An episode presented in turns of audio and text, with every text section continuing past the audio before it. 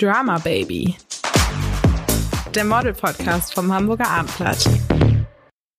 Ja, herzlich willkommen zu einer neuen Folge unseres Videopodcasts Drama Baby mit Marco Senervo. Marco, du leitest hier in Hamburg die Modelagentur MGM und hast auch vor kurzem ein Buch rausgebracht. Du bist nebenbei nämlich noch Autor. Mhm. Und zwar ähm, ja, heißt das Buch Fame vs. Fake ähm, wie das Geschäft von Influencern und Models wirklich läuft.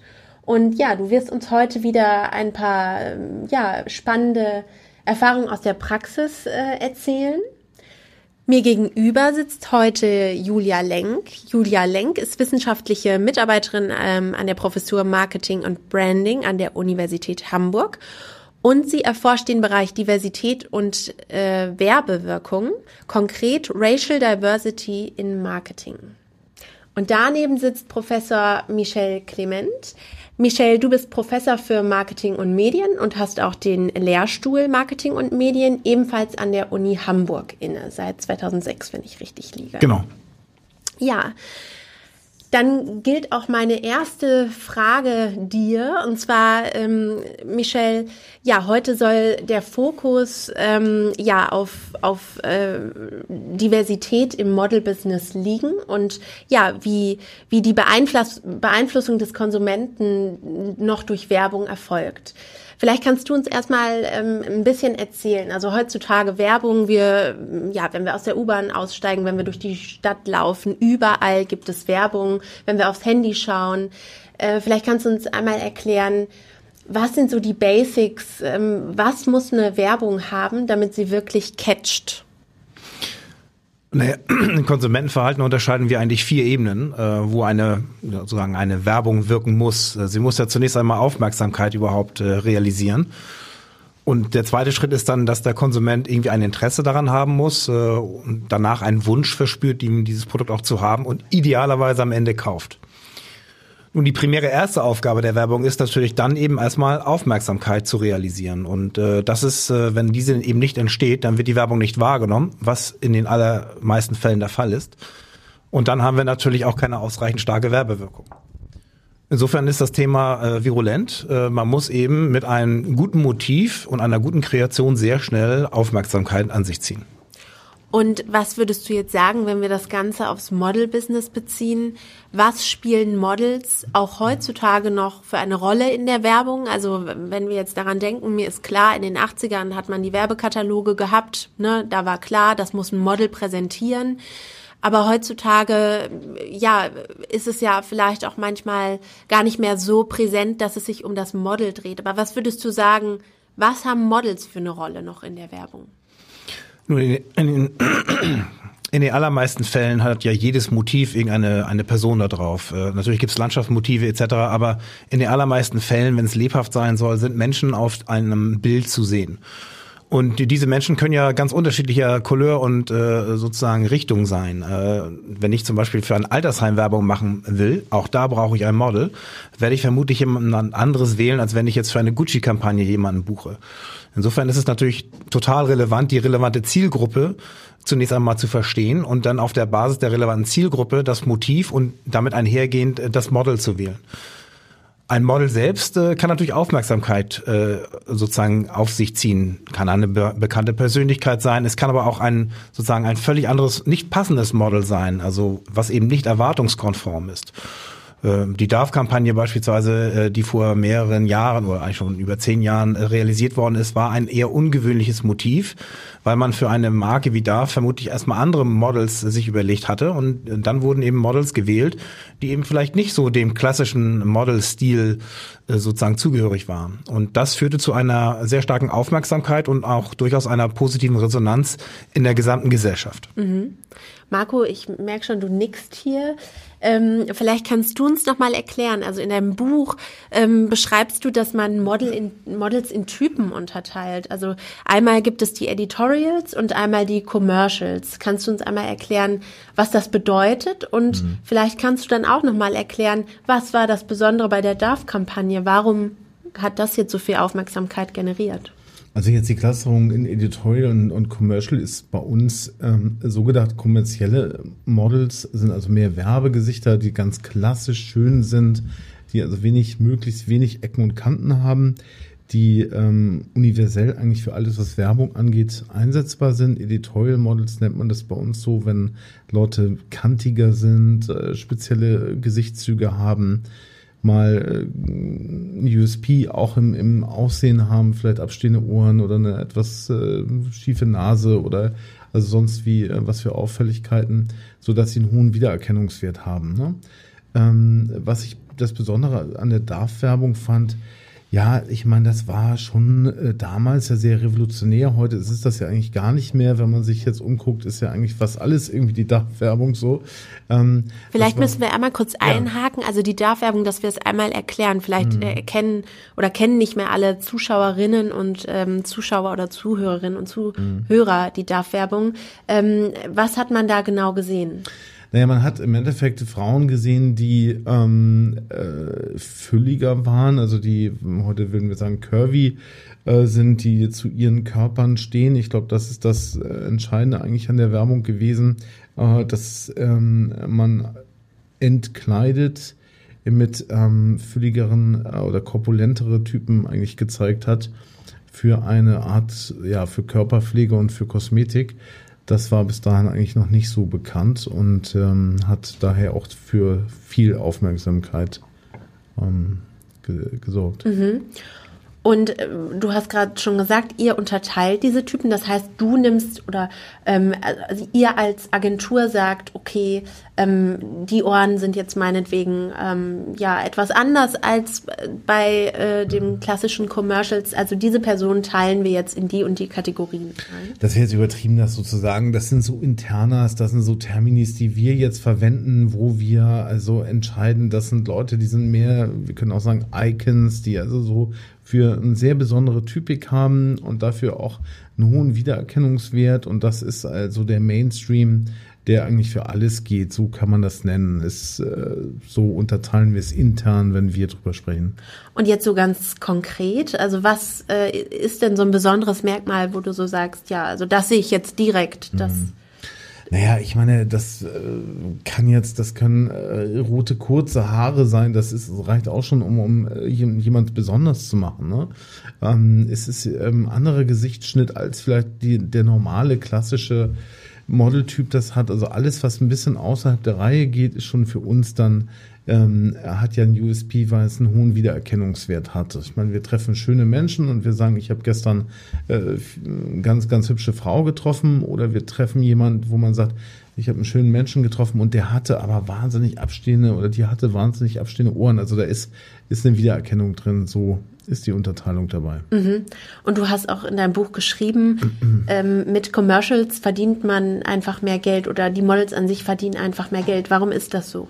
Na, die sind halt universeller einsetzbar. Ne? Also das ist halt äh, mainstreamiger und damit natürlich auch für viel mehr Kunden ähm, der richtige ähm, Modeltyp. Ne? Als wenn du jetzt jemanden nimmst, den du vielleicht einmal auf einer Kampagne zeigst und sagst, wow, da guckt man hin, aber das kann auch ja nicht gleichzeitig auch auf fünf anderen Kampagnen stattfinden. Ne? Also wir haben schon ähm, sehr spannende Models gesehen, ob das bei Gucci war, bei Prada und auch bei Dior und auch bei den anderen großen Brands, aber die hat man halt einmal gesehen und damit ist dann dieses Gesicht verhaftet auch mit der einen Brand und kann vielleicht zwei oder drei Jahre später wieder nochmal mit einer anderen Marke auftauchen. Mhm. Und was würdest du jetzt auf die aktuelle Situation sagen? Was ist denn jetzt so ein Modeltyp, der besonders gefragt ist momentan? Also ich, ich denke, ein Modeltyp, der immer gefragt ist, ist eben der klassische Typ. Wir leben natürlich jetzt in, in Zeiten der Diversity, wo natürlich meine Kunden jetzt auch wollen, dass wir sehr viel mehr ähm, verschiedene äh, ähm, Hautfarben reinbringen, auch, auch Nationalitäten, ähm, auch vielleicht ähm, Curvy äh, mit einbauen. Also Curvy Models sind natürlich auch gefragt. Also wo man mehr viel, Vielseitigkeit zeigt. Ähm, aber der klassische Modeltyp wird immer, glaube ich, auch derjenige bleiben, der am besten funktioniert. Das ist bei uns eben auch so immer noch. Und ja, Frau Lenk, ähm, Sie vielleicht können Sie das vielleicht erklären? Also Sie forschen dazu zu Diversität im Marketing. Mhm. Ähm, wie kommt das überhaupt zustande, dass jetzt äh, dieser klassische Modeltyp vielleicht gefra eher gefragt ist als jetzt vielleicht äh, ja die nicht mitteleuropäischen ähm, Models oder nicht mitteleuropäisch aussehenden Models? Mhm. Also ich würde in erster Linie sagen, dass es natürlich auch, ähm, die, die Welt verändert sich. Also das ist auch das, was ich daran eben äh, so spannend finde. Ne? Unsere Forschung ist sehr ähm, ja, USA-basiert, also der, der Hauptteil der, der Studien kommt eben aus den Staaten. Und da können wir ja zum Beispiel beobachten, dass wir so einen, so einen ganz klaren äh, Shift haben. Ne? Von dieser, ähm, die weiße Bevölkerung als Mehrheit ne, wird es eben in 30 Jahren in der Form gar nicht mehr geben. Und wir haben dann e eben ethnische Minderheiten, die dann, ähm, ja, die dann die Mehrheit bilden. Und das finde ich interessant, um da zu gucken, ähm, wie reagieren Menschen, also es auch wirklich so, ja, so ein bisschen auch psychologische Ansätze, ne?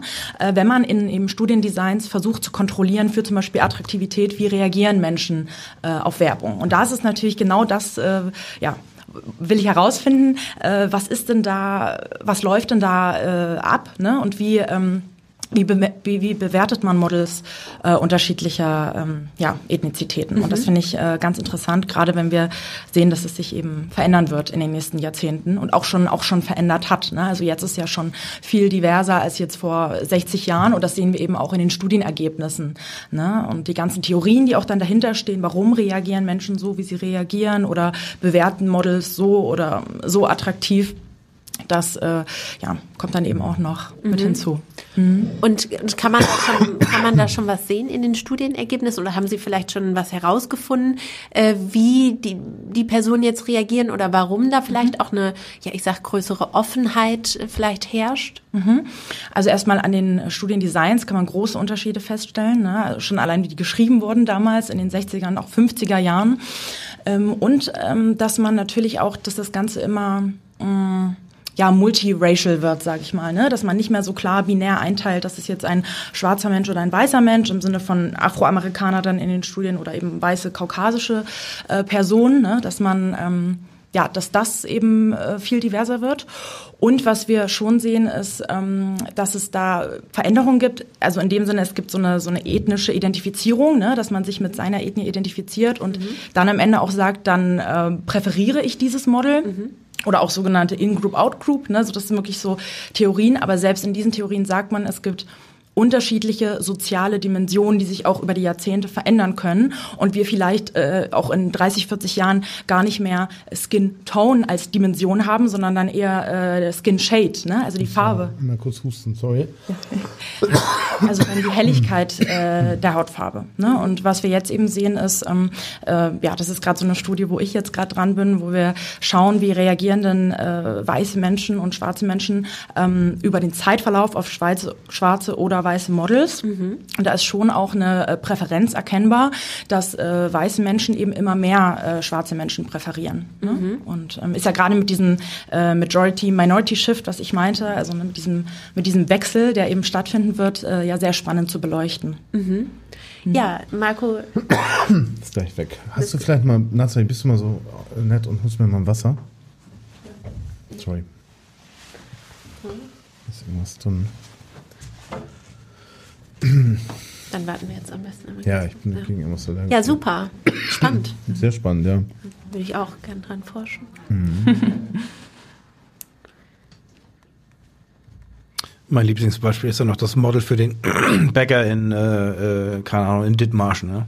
Mhm. Muss der jetzt ein um, Multi-Ethnic äh, Model haben oder reicht da nicht irgendwie Lieschen Müller? Mhm äh, die wahrscheinlich die Zielgruppe am besten repräsentieren. Ne? Also ich glaube, das, das Thema der Marke ist auch noch ganz relevant äh, und, äh, und sozusagen Model als Human Brands aber auch nochmal thematisieren, vermute ich. Mhm. Ja, auf jeden Fall. Also wenn ich gleich kann, dann stelle ja. ich auch diese Frage. Mhm. Mach's einmal ein bisschen schneller bitte, dann können wir gleich weiter. Super, danke dir. Super, Dankeschön.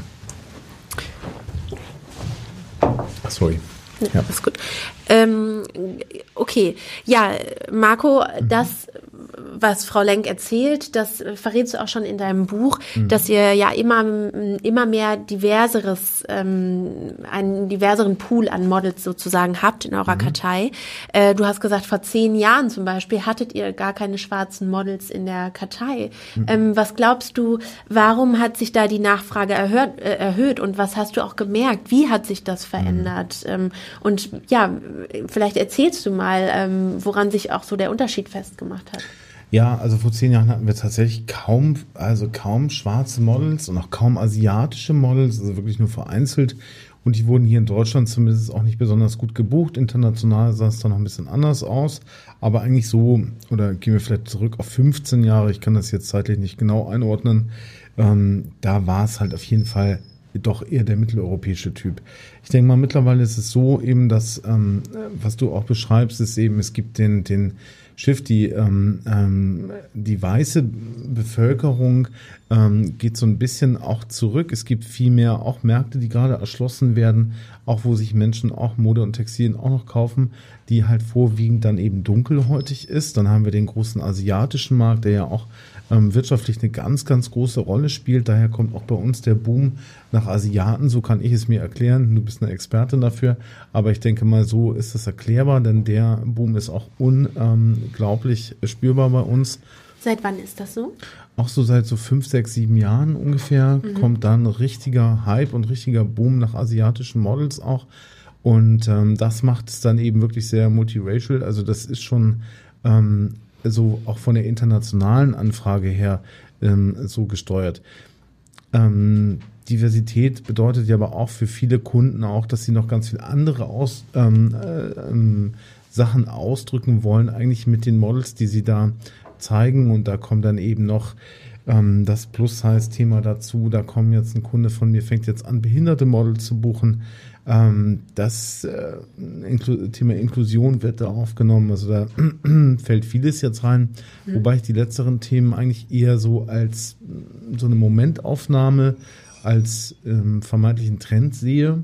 Und wenn ich das Thema ähm, mit der Nationalität, mit der Hautfarbe doch vielleicht eher als ein Dauerthema sehe. Mhm. Frau Lenk, vielleicht haben Sie die Erklärung dafür, ähm, Inklusion, Behinderung oder aber auch andere Merkmale wie vielleicht auch Geschlecht, da kommen wir vielleicht gleich auch nochmal ja. drauf zu sprechen. Mhm. Ähm, ja, wie kann das sein, dass das vielleicht nur eine Momentaufnahme ist und ähm, die Nationalität aber doch äh, ja auf lange Sicht bedeutsamer ist? Mhm.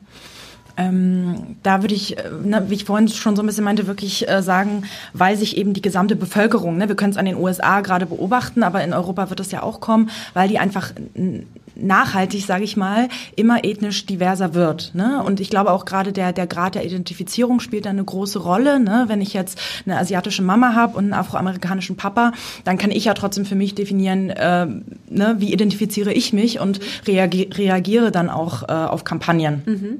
Ähm, das ist, äh, denke ich, wichtig, äh, weil wir eben ähm, ja in dieser, diese, also ich denke einfach die ethnische Diversität, ähm, das wird sich fortan weiterentwickeln und gerade deshalb finde ich es eben so spannend, äh, wie die Menschen dann eben reagieren. Also mhm. ja, in den USA kann man das wirklich schon beobachten. Das ist ja nochmal ein bisschen anders als bei uns, aber auch bei uns wird es ja immer mehr kommen.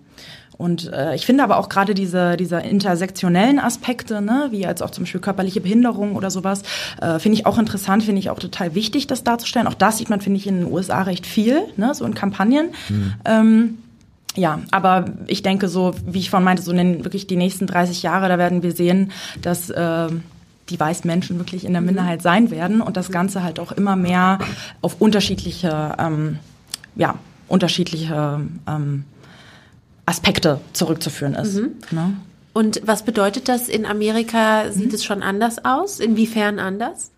Äh, also mir ist das nur aufgefallen persönlich, als ich äh, in den Staaten dieses Jahr war, ähm, dass äh, die Kampagnen einfach noch so ein bisschen anders aussehen und ein bisschen mehr eben an Diversität, würde ich sagen, noch noch zeigen. Sehr viel dieses Curvy und ne, also ich glaube da, was wir auch, das Michelle von meinte mit den Zielgruppen, ne, da ist eben auch eine andere Zielgruppe als jetzt vielleicht noch in Deutschland.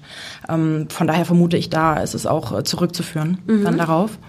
Ja. Ähm, du hast auch geschrieben, zum Beispiel, Marco, da fällt mir das Beispiel mhm. ein, in Russland gibt es zum Beispiel gar keinen Markt für schwarze Menschen. Also wenn du das jetzt international auch mal betrachtest, mhm. äh, fällt dir da noch so ein Beispiel ein oder bestimmte Regionen, ähm, ja, die bestimmte Vorlieben aufweisen?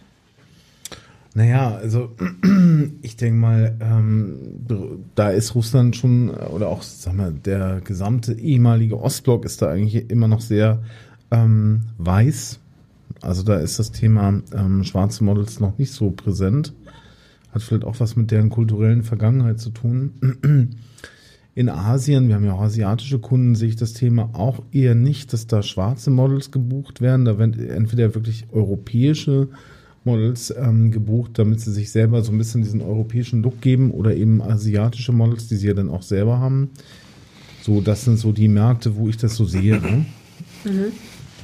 Und du hast gerade schon so ein bisschen im Vorgespräch, ich will das unseren Zuhörerinnen ja. und Zuhörern nicht, ähm, nicht vorenthalten. Du hast gerade schon erzählt, dass das ähm, die logistischen äh, Prozesse dahinter, die es zum Beispiel auch bedarf, um äh, behinderte Menschen allein schon von Amerika meinetwegen mhm. nach Deutschland zu bringen, ähm, also dass der natürlich enorm ist. Und glaubst du, dass das vielleicht auch eine Hürde war bisher immer, ähm, diese Models zu buchen? Nee, das glaube ich nicht. Ich glaube, das würde mich jetzt wirklich mal, wo wir zwei Experten auch am Tisch haben, auch selber interessieren, ähm, wie weit dieses Thema Diversität, äh, Diversität jetzt auch noch weitergeht. Ähm, ich sehe das wirklich als Trend jetzt gerade und ich denke, dass viele Firmen versuchen, einmal sich ein etwas menschlicheres, nahbares ähm, Gesicht einfach zu geben und auch, äh, das ist im Moment auch gerade sehr sehr hoch äh, gespielt wird, dass man wirklich alles ähm, abbildet und dass man auch Geschlechter ähm, äh, übergriff, übergreifend eben auch, auch Models zeigt, die ähm, vielleicht, wir haben das in der vorherigen, äh, vorangegangenen Sendung auch mal gehabt, die ähm, eben auch divers sind, ähm, auch da, äh, dass, dass also mit allen möglichen ähm, Menschen, verschiedenen Menschen Werbung gemacht wird, was ja früher nicht so war. Ich glaube, das wird aber zurückgehen, das ist meine, mein Empfinden. Ich glaube, es wird doch sich irgendwann wieder auf den klassischen Model-Typ einpendeln. Wir merken das so hm, bei den großen internationalen Kunden, ähm, die namhaften Brands, die äh, machen das auch ein, zwei Mal, sind dann aber doch auch wieder auf den klassischen Modelmaßen und sind da eher unterwegs. Aber das wisst ihr, glaube ich, besser, wo da die Reise hingeht. Also ich würde das ein Stück weit anders sehen. Äh, mehrere Gründe. Ich sag mal, die, die Zielgruppe wird ja per se äh, immer äh, diverser. Mhm. Ähm, und ein, als international agierende Marke kann ich es mir eigentlich kaum noch mehr vorstellen, einfach einen Modeltyp zu buchen, mhm. äh, der vielleicht nicht ein Stück weit, äh, ich sag mal, das diverse Leben auch mit sich bringt. Und je, äh, je internationaler eine Marke positioniert ist, umso stärker ist eben auch der soziale Druck. Ich will nicht formulieren soziale Kontrolle, dass eben jetzt nicht nur ein besonderer Typus Model gebucht wird. Mhm. Äh, ich glaube, wir müssen auch äh, sozusagen uns vor Augen halten, dass die sozialen Medien eine Menge Einfluss auf uns auch haben. Zum einen im Typus, was gibt's da draußen denn noch so? Mhm. Das kann ich ja selbst, wenn ich in Süderbrarup wohne, kann ich sehen, was die gesamte Welt an Spektren für mich mitbringt. Mhm. Und äh, insofern ändern sich die Zielgruppen. Und äh, ich bin ziemlich überzeugt davon, dass äh, die internationalen Marken es sich faktisch kaum leisten können, äh, einen besonderen Typus Model aus, ausschließlich zu wählen, sondern die müssen sich stärker am Markt positionieren. Ansonsten droht auch immer, ich sag mal, so ein Stück weit der Shitstorm. Ja. Mhm. Ähm, ich glaube, es ist auch wichtig zu sehen, dass natürlich die Models die Funktion haben, Gruppen zu bilden. Ne? Also wenn ich jetzt als Marke einen Hipster brauche, dann hat jeder von uns ein Stück weit ein Bild von einem Hipster. Das ist vermutlich jetzt nicht der Professor aus der Uni Hamburg äh, äh vom Institut für Marketing, aber äh, als Hipster habe ich natürlich schon ein Stück weit ein, ein Role Model vor Augen und äh, dieses kann ich natürlich auch bespielen. Ja, äh, ob das jetzt ein diverses äh, Model ist oder nicht, ist völlig egal. Äh, ich brauche also irgendwie ein Bild eines Hipsters. Und äh, dieses Bild äh, wird ja in den Köpfen der Menschen verortet, damit die sich mit der Marke identifizieren können. Oder anders formuliert, dass man sich auch davon abgrenzen kann. Und insofern äh, bin ich davon überzeugt, dass je diverser natürlich die Landschaft ist, umso eher finde ich Typen, mit denen ich mich ein Stück weit von anderen absetzen kann wollen wir uns nichts vormachen. Es gibt natürlich eine Vielzahl von Firmen, die auch Models buchen, um ein Stück weit, äh, in anderen Bereichen würde man das Greenwashing nennen. Ich würde es jetzt nicht wissen, wie man das im Model-Business nennt, aber äh, wo das natürlich auch ein Stück weit eine Rolle spielt. Ähm, aber es ist und bleibt so, äh, wenn ein Model keine Aufmerksamkeit erregt, dann ist die Kampagne wirkungslos. Also muss man irgendwie intelligent rangehen und eine gute Kreation mit einem guten Model ähm, letzten Endes aufbauen.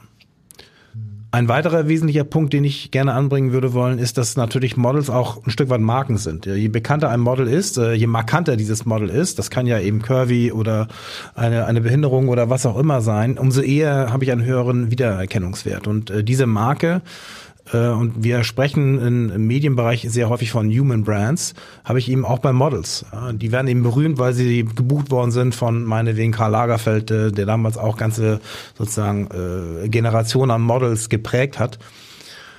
Aber diese Marken, die leben ja von zwei Dimensionen. Einerseits der Bekanntheit und andererseits von Image. Und äh, das ist ein ganz wesentlicher Faktor, dass äh, eine bekannte Marke, eine Human Brand oder dann ein berühmtes Model eben auch mit einem Bekanntheitsmaß mitkommt.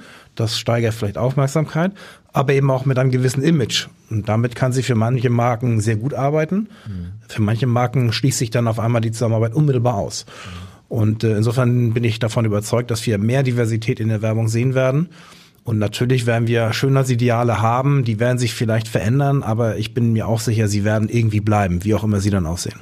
Mhm. Und Marco, vielleicht kannst du aus der Praxis berichten. Gibt es bestimmte Marken oder aber auch bestimmte Segmente?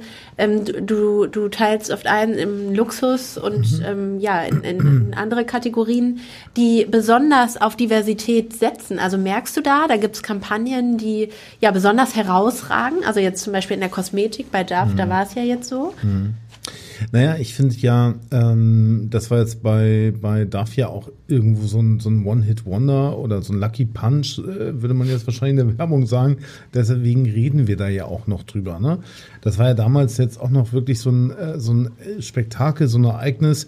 Und für Duff war das sicherlich auch eine ganz gute Werbemaßnahme. Mittlerweile ist das ja schon irgendwie fast normal geworden, beziehungsweise ganz viele Leute arbeiten in dem Bereich ähm, mit ähm, Models, die oversize sind, mit Models, die nicht den klassischen Kosmetikkriterien ähm, entsprechen. Deshalb merke ich das aber auch doch wieder, dass sehr große Luxusbrands doch auch wieder zurückgehen auf diesen Typ Model, der irgendwie wirklich die perfekte, äh, super gute, feine Haut hat und auch wieder einen klassischeren Model-Look hat. Also ich kann das eigentlich so gar nicht unterstreichen. Ich merke das von, dass immer mal wieder versuchen äh, und sagen, gut, jetzt suche ich mir jemanden aus, der möglichst viel abdeckt, irgendwie halb Asiate, halb farbig, äh, curvy und was weiß ich und damit also ganz, ganz viele Menschen eigentlich abholt und sagt, okay, also ich bin eure Marke. Nur hm, ich denke mal, wir verkaufen auch Mode, wir verkaufen Träume, wir verkaufen Luxus, wir verkaufen Kosmetik beziehungsweise meine Kunden und ich denke, da möchte man natürlich auch, dass die Protagonisten auch sich ähm, auch dazu passen und auch die Marke auch ähm, verkörpern und auch gut verkaufen können. Ne? Also das eine ist sicherlich Werbung, dass man sich in der Werbung vielleicht so ähm, darstellt, aber auch wenn man jetzt mal schaut, in vielen Online-Shops sind das ja ganz normale, in Anführungsstrichen, Models, auch die da verkaufen, also die dieses Day-to-Day-Business praktisch machen. Ne? Mhm. Und wir haben gerade schon, wir haben es kurz angerissen, das Geschlecht. Ähm, es gibt mittlerweile ja auch schon Agenturen, die teilen ihre Models gar nicht mehr in Geschlechter ein. Ja. Ähm, okay, du, du, du äh, ja, bist schon weg. Ich, ich finde es ja also auch so derartig übertrieben. Also ich finde das Gendern, wenn ich mich hier mal outen darf, übertrieben. Ich finde das auch übertrieben. Und wir hatten eben ein ein äh, Model, ähm, ein Transgender-Model und ähm, die haben wir vertreten und zwei, drei Kunden haben die dann auch gebucht oder mehrere Kunden und da gab es dann auch einen Artikel in der großen Zeitung zu und da war eben dann auch das Ergebnis, dass ich glaube 200 Leute da reingeschrieben haben. Was für ein Quatsch. Natürlich sollen die leben und äh, das sind Menschen wie wir alle und es ist auch alles völlig in Ordnung, aber immer diese Aufmerksamkeit für ja, sag mal, ähm, eine Gruppe an Menschen, die im Promillebereich sind. Wir sind ja hier in Deutschland eigentlich jetzt nicht transgenderfeindlich. Ne? Also ich finde, das geschlechtliche Thema ist, äh, ich kann es so nicht, nicht, krieg so nicht mit von meinen Kunden her. Und ich finde es teilweise auch wirklich übers Ziel hinausgeschossen mhm. und ein bisschen übertrieben. Vielleicht äh, an Sie, Frau Lenk. Also Feindlichkeit heißt ja nicht gleich ähm, oder keine Feindlichkeit mhm. heißt ja nicht gleich Sichtbarkeit. Ähm, was glauben Sie? Hat was spielt das Geschlecht auch für eine Rolle ähm, bei der bei der Werbung im Allgemeinen und auch mit der Identifikation? Mhm. Also in erster Linie ist es auch wirklich, äh, kommt es auch aufs Produkt an, ne? auch auf die Marke. In der Fashion sehen wir eben viele Frauen, weil dann eben Frauen angesprochen werden sollen. Ne? Das ist auch in den, in den äh, Studien nicht anders. Ich wollte einen Punkt noch anbringen, der auch gut zu dem Thema vorher, glaube ich, passt, ist so diese generelle Offenheit der Gesellschaft. Das hat sich ja schon verändert in den letzten Jahrzehnten. Und es gibt ja auch, auch da gibt es Theorien, ne? je öfter man eine Sache sieht, desto mehr akzeptiert man sie. Ne, man muss sie jetzt nicht mögen, aber desto mehr kann heißt, man damit. Die Gewohnheit äh, genau und genau und äh, das kann man ja auch dann äh, gut Beobachtung, beobachten in der Werbung, ne, dass sich das ähm, ja auch sehr verändert hat. Ähm, aber an sich, in allererster Linie würde ich sagen, es kommt wirklich auf die Kampagne an, es kommt auf die Marke an, es kommt auf das Produkt an, welche Zielgruppe will ich ansprechen. Man hat ja auch oft äh, wirklich das ein Mann und eine Frau, weil eben beide, äh, ne, beide Zielgruppen, sowohl männlich als auch weiblich, angesprochen werden sollen, dass die dann dargestellt werden. Also so würde ich das Ja. formulieren. Ja, man kann das auch ein Stück weit anders formulieren. Also die Zielgruppe, ich sag mal, wenn man jetzt hardcore äh, binär äh, f- versucht einzuteilen und die Prozente sich anschaut, dann ist das so. Aber das Thema Diversity ist, so schwierig es zu messen auch ist, ist ja natürlich jetzt nicht nur die Einteilung in einen geschlechtlichen Modus, sondern diverse ist alle möglichen Varianten des menschlichen Daseins. Und äh, wenn ich mir die Musikindustrie anschaue, Harry Styles, der spielt ja genau mit diesen mit diesen Bildern und äh, damit spricht er ein sehr junges, sehr liberales Publikum an. Ähm, und das funktioniert hervorragend. Und ob ich da jetzt vielleicht tatsächlich die Zielgruppe habe, eine gewisse, ich sag mal, äh, Identität zu adressieren oder ob ich einfach die Zielgruppe anspiele vom Typus, ich bin halt offen für das gesamte Leben, egal wie es aussieht, äh, dann macht das ein Stück weit auch den Künstler cool, in dem Fall Harry Styles. Und wenn ich mir das angesehen habe im Hamburger Volksparkstadion, äh, was da los gewesen ist, äh, dann, dann ist das halt eine komplette Zielgruppe, die vermutlich weder sozusagen wie sagen, sehr stark Bier ausgerichtet ist, sondern weil es einfach das Konzept ist, was sie gut finden. Und äh, das ist, das sollten wir nicht unterschätzen. Sicherlich auch ein Stück weit vielleicht modebasiert. Aber es ist momentan einfach ein wesentlicher Punkt. Und wenn ich es schaffe, als Marke mich so zu positionieren, dass ich eben offen für alles bin, dann ist das äh, natürlich für viele Leute ein Pluspunkt. Und natürlich gibt es auch ein paar Leute, die das natürlich genau andersrum sehen. Ähm, und äh, je stärker ich mich da eben spezifisch positioniere, umso eher äh, hole ich die eine Zielgruppe äh, oder die andere Zielgruppe äh, auf meiner Kommentarseite bei Insta oder Facebook. Äh, vermutlich werden sich beide äußern. Ja, spannende Ansichten, spannende konträre Positionen, einmal aus der Wissenschaft und ja aus der jetzigen aktuellen Praxis. Äh, wahrscheinlich sollten wir uns dann in zehn Jahren nochmal wieder treffen und eine neue Folge aufnehmen. Aber bis dahin sage ich erstmal Danke. Ähm, Vielen Dank für die wir sind Einladung. heute zum Dankeschön. Ende gekommen. Danke, dass Sie da waren und Danke. ich würde sagen, bis zum nächsten Mal. Ciao. Tschüss. Ciao. Weitere Podcasts vom Hamburger Abendblatt finden Sie auf abendblatt.de slash podcast.